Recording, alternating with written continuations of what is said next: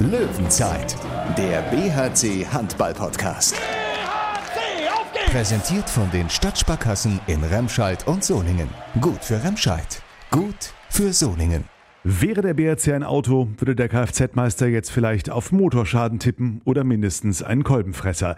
Es läuft einfach nicht mehr rund bei den Löwen. Nach der ärgerlichen Niederlage in Leipzig folgte gestern eine ordentliche Klatsche. 23 zu 31 beim TBV Lemgo Lippe. Und das hätte noch übler ausgehen können. Und das, obwohl Torhüter Thomas Schmirk war mit 16 Paraden noch einer der besten BRCler auf dem Feld war. Das war wirklich einer der schlimmsten Leistungen in der Saison haben wir jetzt eine Woche Zeit ja, bis zum nächsten Spiel. Da müssen wir jetzt gut Gas geben und äh, in dem Spiel gegen Rhein Leven halt anderes Gesicht zeigen. Geht's noch um Gummipunkte für die Ehre oder kann der BRC diese Saison nach dem Quarantäneknick einfach nur noch lochen und zu den Akten legen? Wir schonen uns da nicht. Hier ist die Löwenzeit. Ich bin Thorsten Kabitz von Radio RSG und die Stimme und Stimmen aus Lemgo kommen von Thomas Rademacher aus der Sportredaktion des Solinger Tageblatts. Hi. Hallo Thorsten.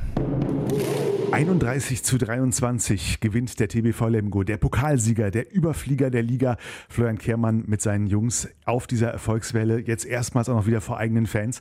Dass das eine ganz harte Nuss wird für den BRC, Tom, das war klar. Aber wir müssen auch klar sagen, der BRC ist nicht nur an einem übermächtigen Gegner gescheitert gestern. Das war jetzt in relativ kurzer Zeit die dritte Leistung, die wirklich ähm, ganz, ganz schlimm war äh, vom Bergischen HC, die einfach nicht... Äh, ja auch nicht schön, schön anzusehen war. Massiv viele Fehler gemacht. Im Angriffsspiel auch, im, ja, auch beim eigenen äh, Tempospiel Fehler gemacht.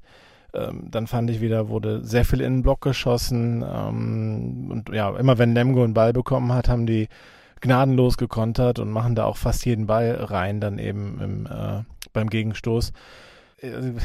es war schon ja fast unauffällig, hat Thomas Mirk war ähm, nebenbei da 16 Paraden äh, gesammelt, ja, wo, womit er das Torhüter-Duell gewonnen hat. Und trotzdem kassiert der BRC 31 Gegentore äh, beim TBV Lemgo.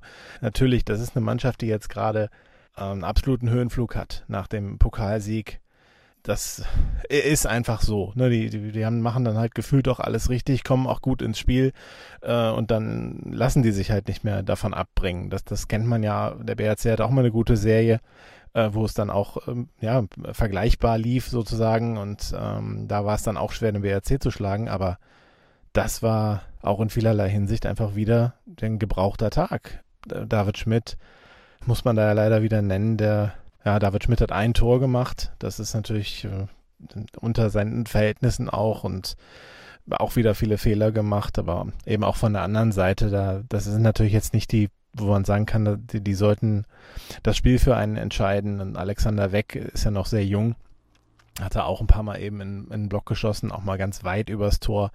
Das war halt einfach, ja, es war nicht besonders gut und ähm, sicher tut das weh. Fabian Gutbrot konnte dann nicht spielen weil er ja Rückenprobleme hatte im Aufwärmen, dann, dann äh, konnte er nicht spielen. Das ist äh, natürlich ein Nachteil, klar.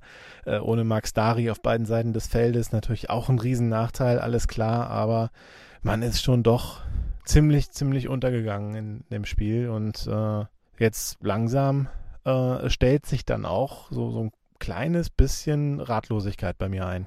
Rudelfunk. Der Problemfall BRC, kriegen wir ihn gelöst. Wir versuchen mal noch ein paar Indizien zu sammeln. Thomas hat kurz nach dem Spiel mit Torhüter Thomas Schmirk gesprochen. Thomas Schmirk war bei mir 23, 31. Jetzt äh, wirkt das Spiel natürlich gerade noch auf mich. Ich habe jetzt noch nicht alle Statistiken studiert, aber gefühlt äh, würde ich sagen, äh, war die Torwartleistung heute der einzige Lichtblick in dem Spiel. Wie siehst du es? Ja, wenn du das so siehst, dann äh, ja, also jetzt direkt nach dem Spiel das ist schwer zu schwer zu erklären oder sagen, was passiert ist. Ja, also wir haben, also wir sind ja angekommen ja mit ganz anderen Anspruch, was wir, als wir jetzt auf die Platte gebracht haben. Da brauchen wir nicht drum herum kommen. Also das war einfach viel zu wenig, ähm, um ein Bundesligaspiel überhaupt an die Chance zu kommen, ja, zwei Punkte zu holen. Also ja, schwer zu erklären. Also das war wirklich einer der, glaube ich, schlimmsten Leistungen in der Saison ja, also müssen wir halt das jetzt mal analysieren und gucken, was wir nicht richtig gemacht haben. Und haben wir jetzt eine Woche Zeit, ja, bis zum nächsten Spiel. Da müssen wir jetzt gut, gut Gas geben und äh, in dem Spiel gegen Rhein Leven halt anderes Gesicht zeigen. Da hatten wir so natürlich dieses Gefühl zuletzt ein bisschen häufiger mit der schlimmsten Saisonleistung. Ne? Bei den Eulen Ludwigshafen, dann in Wetzlar. Würdest du sagen, dass heute äh, toppt das tatsächlich nochmal oder ist das dann jetzt nur der erste Eindruck vielleicht, äh, weil man jetzt gerade hier verloren hat? Ja, vielleicht das so. Also gut, mit dem Spiel in Ludwigshafen kann man es gar nicht vergleichen. Da waren wir überhaupt nicht da. Also das klar, jetzt nach dem Spiel ist das schwer zu sagen. Da hat man keine Analyse noch gemacht. Aber ja, also wirklich, äh, das war einfach von vorne bis nach hinten nichts, was wir heute gebracht haben. Das war nur phasenweise so, wie wir spielen wollten. Vielleicht in der ersten Halbzeit, zweite Halbzeit noch weniger als erste Halbzeit. Ja, also da hat Lemgo einfach verdient gewonnen. Was war denn äh, aus deiner Sicht das, das Problem? Habt ihr vorne also ich hatte das Gefühl, Lemgo hat unfassbar viele Konter, sehr, sehr viele Konter jedenfalls. Ähm, ja, habt ihr den Ball einfach zu leicht aus der Hand gegeben. Er hattet auch wieder viele Würfe in Block. Also es sah sehr unrund aus, offensiv vor allem. Ja gut, für Offensiv bin ich der, nicht der richtige Ansprechpartner, aber das, der Fakt ist, dass wir wirklich, also ich weiß nicht, was wir von 31 Tonnen, wie viele Gegenstöße wir gekriegt haben, aber das war eindeutig zu viel und das kann uns nicht so passieren, sonst haben wir nirgendwo eine Chance, einfach mal das Spiel zu gewinnen. Lemgo hat das gut gemacht in Abwehr, hat uns vor arge Aufgaben gestellt, die wir nicht gelöst äh, bekommen haben und das war das Resultat davon halt. Jetzt ist es so, ihr habt 31 Gegentore und du hast immer noch 16 Paraden. Gar nicht so schlecht. Wie fandst du denn die Abwehr? War auch ein bisschen, also da hatte Lemgo auch äh, häufiger mal Durchbrüche eben an sechs Metern oder ist das auch nur so ein, so ein Eindruck, also dass jetzt eben ja, Max Dari doch heute schon sehr stark gefehlt hat? Ja gut, aber dafür haben wir andere Leute auch, die jetzt mal seine Position spielen konnten. Ich fand das jetzt im Großen und Ganzen, wenn wir 6 gegen 6 in Position äh, gedeckt haben, gar nicht so schlecht eigentlich. Ja. Dass wir jetzt 31 Gegentore bekommen haben, liegt äh, vor allem daran, dass wir auch viele äh, Gegenstöße und äh, viele Tore von zweiten Welle bekommen haben, eben die übliche, die du angesprochen hast. Und ja, das war die Abwehr noch nicht formiert. Woran lag es ja, kann ich dir jetzt nicht sagen, aber auf jeden Fall, also in Position 6 gegen 6 fand ich die Abwehr eigentlich gut. Dass Lemgo jetzt natürlich wirklich auf ähm, so einer Welle schwimmt, das äh, tut dann natürlich sein Übriges, dass man dann hier so untergeht wahrscheinlich, ne? Klar kann das jetzt mal ein Faktor sein, aber im Großen und Ganzen war das entscheidend, wie wir das, äh, das Spiel gemacht haben und das war nicht gut. Also eher schlecht. Und deswegen haben wir das äh, dem Lemgo will nicht sagen, jetzt einfacher gemacht, aber wir haben nicht so das, was wir vorgenommen, uns vorgenommen haben, nicht auf die Platte gebracht und nur phasenweise und das ist halt zu wenig. 500 Leute waren hier. Wie fandest du die Stimmung? Ja, immer wenn die Zuschauer in der Halle sind, ist das super. Ja, nach der Saison, wo wir nur die äh, ehrenamtlichen Helfer gesehen haben, ist das schon, äh, schon richtig gut. Ein gutes Gefühl. Auch in Leipzig davor war 1400 oder sowas. Jetzt äh, hoffen wir mal, dass in Düsseldorf äh, so viel wie möglich ja kommen können und dann auch in der Klingenhalle zum letzten Heimspiel da auch ja so, so viel wie möglich kommen können, dass die Inzidenz so niedrig bleibt und dass der, der Hygienekonzept auch so gemacht wird, dass das, äh, das Gesundheitsamt und ja die zuständigen Behörden dann das grüne Licht geben und wir mit Zuschauern auch spielen können. Schauen wir mal nach vorne. Die Rhein-Neckar-Löwen kommen. Ist jetzt auch nicht das Team, was gerade in Topform ist. Und ihr habt zu Hause euch zuletzt halt äh, ja, die Spiele sind auf jeden Fall besser gelaufen. Ob das jetzt dann wirklich dran liegt, dass es zu Hause war, es war ja alles ohne Zuschauer. Geht man da auch einfach mit einem besseren, ja, mit einem besseren Gefühl dann in so ein Spiel, wenn man weiß, zuletzt hat man eben zu Hause performt und auswärts halt nicht? Ja gut, aber wir haben auch in den Spielen davor, also nicht jetzt die letzten Spiele auswärts, äh, auch gezeigt, dass wir auch ja auswärts spielen konnten. Ja, also das glaube ich jetzt ist nicht der Fall, dass jetzt, wenn wir auswärts mit, also gegen äh, Heimmannschaften und Zuschauern spielen, dass das jetzt nicht irgendwie laufen sollte, ja. Dass jetzt nicht äh, das gelaufen ist, ist halt was anderes, aber äh, ja klar, also zu Hause ist es immer besser, also man kennt die Umgebungen, alles äh, drumherum, aber das darf jetzt mal nicht die Ausrede sein, dass wir jetzt mal so eine Leistung auf die Platte bringen. Jetzt ist der Rhein-Neckar-Löwen natürlich ausgerechnet auch noch das Team, wo der Trainer hinwechseln wird in äh, ja, einem Jahr und einem Monat sozusagen. Macht das für dich irgendwas aus oder ist es einfach kom dir komplett egal?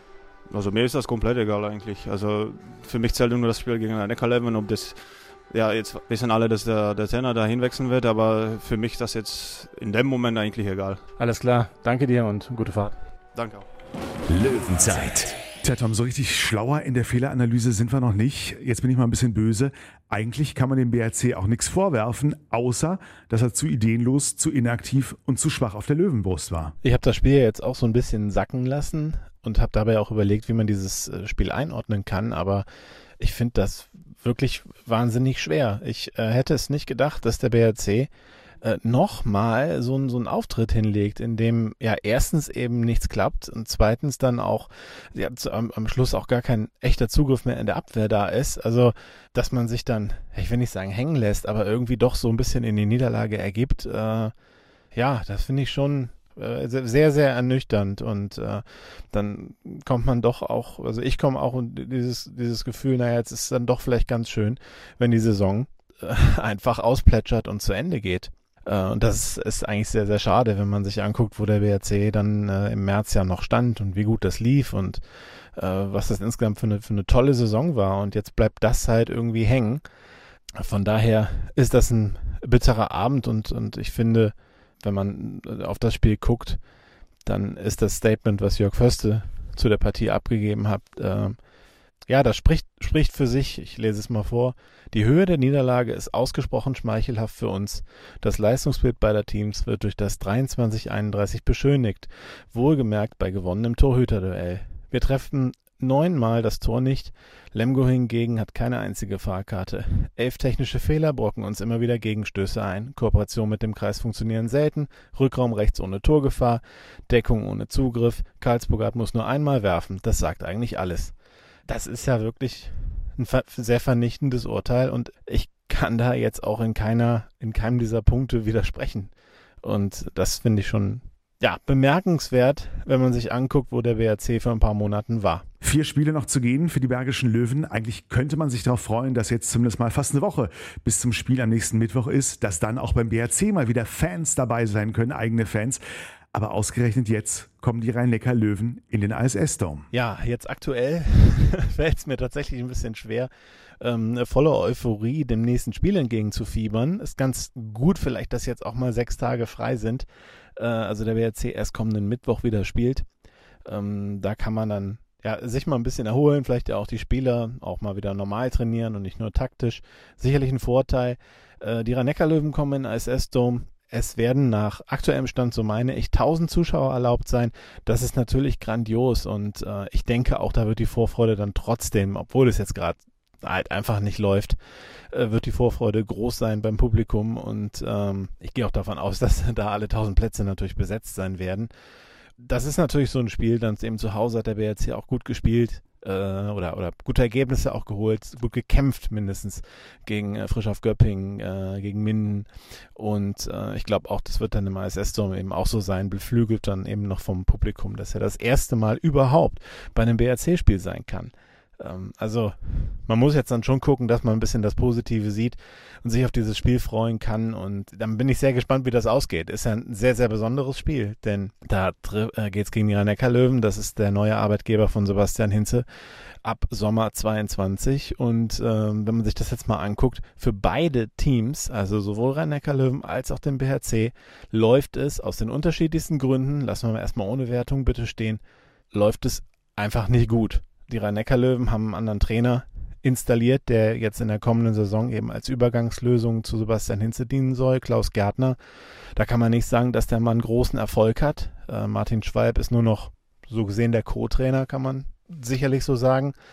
Ähm, ja, und ähm, Sebastian, äh, bei Sebastian Hinze wissen wir ja nun auch, dass es jetzt äh, dann eben nicht so rosig gelaufen ist, auch wenn da sicherlich andere Gründe auch eine große Rolle spielen. Aber als Fakt bleibt stehen, äh, seitdem das bekannt ist, äh, spielt der BRC selten seinen besten Handball. Obwohl es wäre fast schon eine schöne Ironie dieser chaotischen Saison, wenn der BRC gerade in diesem Spiel, gerade gegen den künftigen Arbeitgeber von Sebastian Hinze, den ersten Heimsieg im ISS-Dome schafft. Wir werden es verfolgen. Donnerstag, 16. Juni, 19 Uhr, das Spiel der Löwen. Die nächste Löwenzeit, dann Freitagmorgen hier. Jetzt war erstmal raus in die Sonne. Ein schönes Wochenende allerseits. Wir hören uns. Löwenzeit, der BHC Handball-Podcast. Präsentiert von den Stadtsparkassen in Remscheid und Solingen. Gut für Remscheid. Gut für Solingen.